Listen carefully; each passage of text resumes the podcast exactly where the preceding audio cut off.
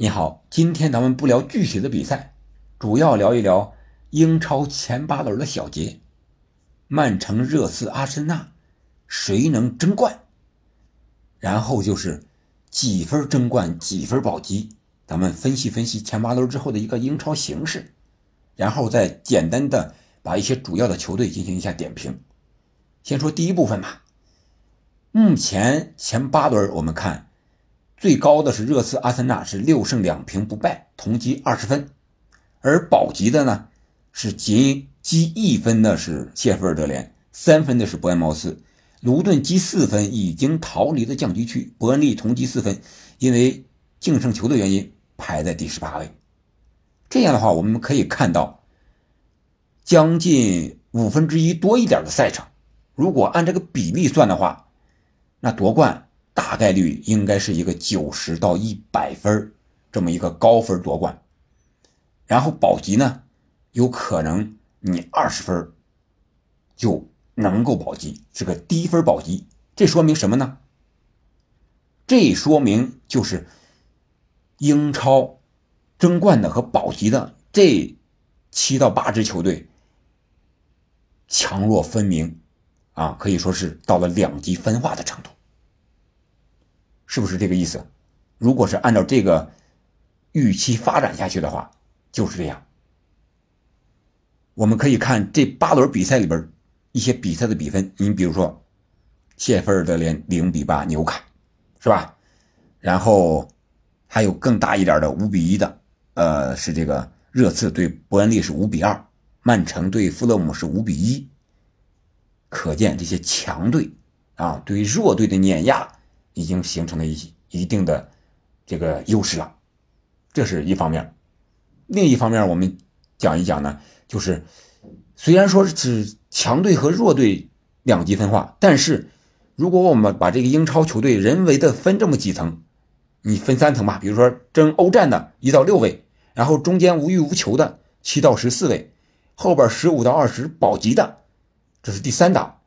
那这样的话，我们看党与党之间。是差距比较大，特别是一档和三档。那同党之内的球队之间的这个强弱就没那么分明了，甚至说越来越接近。你比如说现在争四的热刺、阿森纳、曼城、利物浦，啊，相差最多就是一场球嘛，啊，利物浦十七分，啊，曼城十八分，那两个二十分，然后。阿斯顿维拉、布莱顿是第五、第六，是积十六分。这是按照上赛季的规则是争欧联的，对吧？呃，然后是西汉姆联、纽卡、水晶宫、曼联和切尔西啊，这些球队还有有可能逆袭的情况。然后我们再看看，呃，中间这些球队相互之间的比分呀，好多都是一个球，甚至说平局。特别是第八轮，我们看随着比赛的进程，特别是欧战球队打到一周双赛的时候。这些在家里等着这些球队，你像狼队维拉战成了一比一，水晶宫和诺丁汉森林是零比零，布莱顿和利物浦打成了二比二，西汉姆联和纽卡二比二，是不是？这个第八轮四场平局，说明这些相互之间，你看西汉姆联和纽卡这是中间的，是吧？然后布莱顿和利物浦这是上层的，然后狼队和呃维拉呢，这是一个打欧战，呃，一个没有打欧战的。是吧？还有呃零比零水晶宫和诺丁汉森林的，这是相对靠后保级一点的，是不是？相互之间的实力差距越来越小，啊，这是很久不见的一个轮次十场比赛四个平局，啊，再加上一些一比零啊一比二的这种比分，差距就是非常非常的小。这也是英超为什么越来越好看，大家越来越愿意看，越来越有悬念的。一个原因，这是第一部分，咱们就简单聊到这儿。那第二部分，咱们挨个球队咱们聊一聊吧，从上到下的顺序，咱们捡主要的啊。你看热刺，你看他能不能夺冠呢？有这么几个条件，大家可以看一看，自己判断一下。我给大家列举一下，热刺呢，目前是积二十分，六战。啊，六胜两平，八战是进十八个球，丢八个球，排在第一位。那热刺我看呢，一个是他前八场比赛遇到的真正的强队不多，利物浦是他二比一、十一打九赢下来的啊，靠的是运气和裁判的因素。然后和二阿森纳二比二战平，啊，这可能是唯一的算是强队交手吧。他和曼城是吧？包括和纽卡和切尔西这些传统强队还没有交手。当然，他赢了曼联，但是曼联现在状态不是特别好。他在九月、呃十二月份、一月份和二月份这个赛程对他来说是非常不利的。十二月份他的赛程非常密集，而且呃强队比较多。而一二月份呢，他将一些球员面临着非洲杯和亚洲杯。你比如说。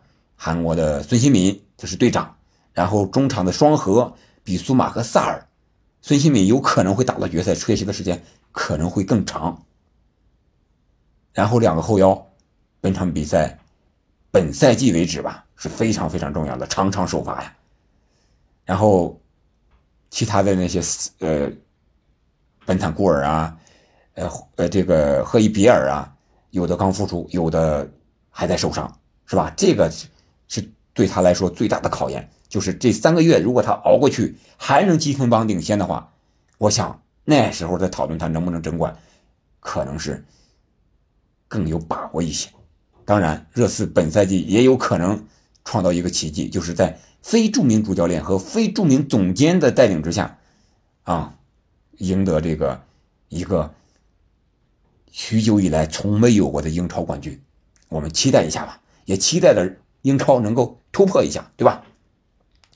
然后阿森纳，阿森纳呢，我们都知道他赢了曼城，这个恐怕比比赛本身更重要的是他的心理，克服了恐曼城的这个症，克服了阿尔特塔恐瓜迪奥拉这个症，克服了图利打师傅的这个症啊！我觉得这个对他来说是最大最大的益处，他的气质可能会一下子回来。然后面对所有的对手，我都可以藐视你。曼城我都赢了，我还怕谁？这个可能是对他最最有利的一个方面。在阵容上，我们可以看到，呃，他是可以打一套首发，也可以打到替补。但是差在哪儿呢？就是他这些年来欧冠和英超双线作战的这种经验，再加上主教练的一些和球员之间比较年轻。当然有上赛个上赛季的一个积累，本赛季可能会好一些，但是一个赛季就能把所有问题都解决，可能还是有难度的。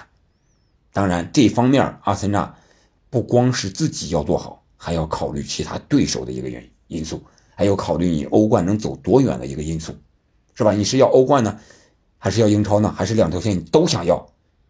人心不足蛇吞象啊，这个问题，阿森纳。还是面临的一个取舍的问题，关键时候是国际赛场、欧战的赛场，还是国内的英超的赛场？你怎么平衡？这个可能是还是对阿森纳最大的一个考验。然后，呃，曼城这边，嗯他现在最大的影响就是伤病，主要就是两核啊，前后啊两区，前区后区都不行了，那你只能滑坡，对吧？你上坡的时候，前区不行，后区也不动。本来是四区了，现在一个区都没有，那你只能往下滑。现在排到第三了，啊！但是八轮过后，他仅仅也是输了两场嘛，虽然是两连败，但是仅仅输了两场嘛，还是防守最好的一支球队嘛，仅丢六个球嘛，十七个进球嘛。呃，华兰德虽然呃会受到更多的一个严密的防守和呃更多的进球荒，但是我相信这两盒回来之后，曼城还会是。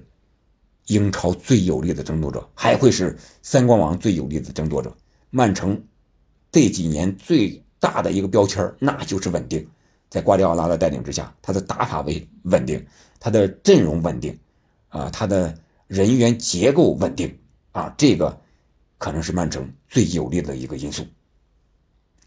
然后利物浦，利物浦本赛季有些复苏的迹象，但是我们看他第八轮啊。第八轮是和布莱顿二比二打平。本来我预测利物浦应该是大胜的，但是看来这个利物浦在红牌和点球不利判罚的影影响之下，呃，对他们还是有影响的。你像这个前场这这几个大将，这个轮换一旦轮换不开，让三个人直接打满全场的话，确实这个前场的逼抢力度要下降。呃，所以说对利物浦来讲，他这个打法还是消耗非常大的。呃，可能呃欧战、欧联这一块他到时候可以舍，是吧？呃，丢车保帅，然后拿英超的冠军。那得看到最后到一个什么程度，利物浦能不能咬住，然后在欧战会进行到一个什么程度？比如说进入四强了，马上就冠军在望了，那那会儿的话，你再舍可能就有点舍不得了啊！利物浦，我觉得他有复苏的迹象，呃，当然也有一些不利的因素，比如说萨拉赫是不是要去沙特，是吧？要走，谁来弥补他的位置？如果走了之后。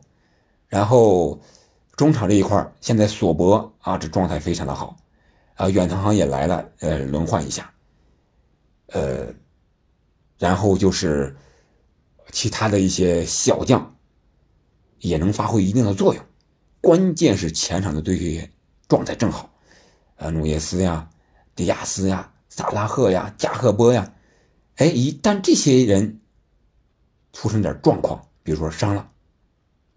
怎么办？啊，其他人能不能顶上来？啊，这个对利物浦来说，对每一支球队来讲都是比较大的影响。但是本赛季我觉得利物浦争四应该是没有问题的，啊，争四啊没有问题。争冠呢这个难度啊，我个人感觉还是比较大的，可能性不是很大。然后就是维拉、布莱顿、西汉姆联，呃，纽卡、水晶宫、曼联，这是第五到第十的。我觉得西汉姆联本赛季还是务实一点吧。虽然说他上赛季夺了欧协联，这个气质上完全有了强队的这种感觉，但是想要在前半区，甚至说前八，我觉得他的难度都很大。他会随着这个比赛的进程啊，一点一点的这个名次后撤，然后保住这个前十就不错了啊。呃，布莱顿和维拉这是忽好忽坏，主要是双线作战，他们的阵容深度。还是差一点点的，本赛季能够维持上个赛季的那个层次，已经很不错了。纽卡呢，我觉得他本赛季如果小组赛才能出现欧冠啊，那么他对他英超的影响还是非常大的。我觉得他争四的难度不小啊，争四的难度真不小。他双线作战经验太少，水晶宫保级吧，多了不说。曼联，哎呀，曼联 能复苏吗？上一个绝杀是三比二森林的时候，他接着英超输了好几场。这一次二比一布伦特福德小蜜蜂，接下来的赛程对他并不一定是什么好事桑乔和滕哈赫还在撕，是吧？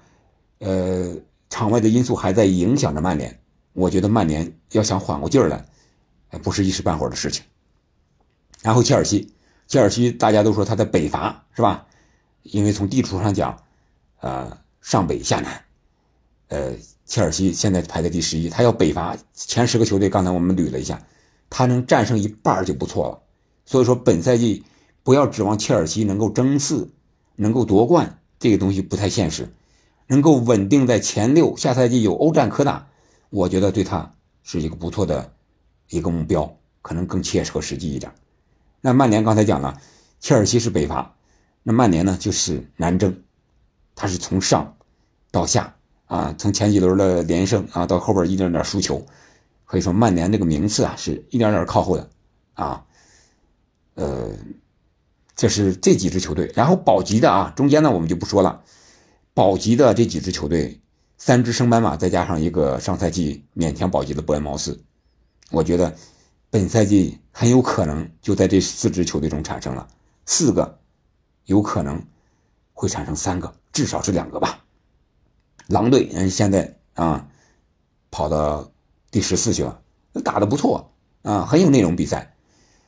卢顿、伯恩利、谢菲尔德联、伯恩茅斯，一个是阵容上板凳深度太太差，在一个投入比上啊，呃各方面，特别是进攻这一块啊，你可以打防守反击，但是你进不了球啊，你最多就是个平局呀。你一旦防不住，漏一个，那你就回不来了。你场均进不了一个球。你看，埃弗顿是进了九个球，卢顿进了六个球，伯恩利是七个，伯恩茅斯五个，谢尔弗德联六个。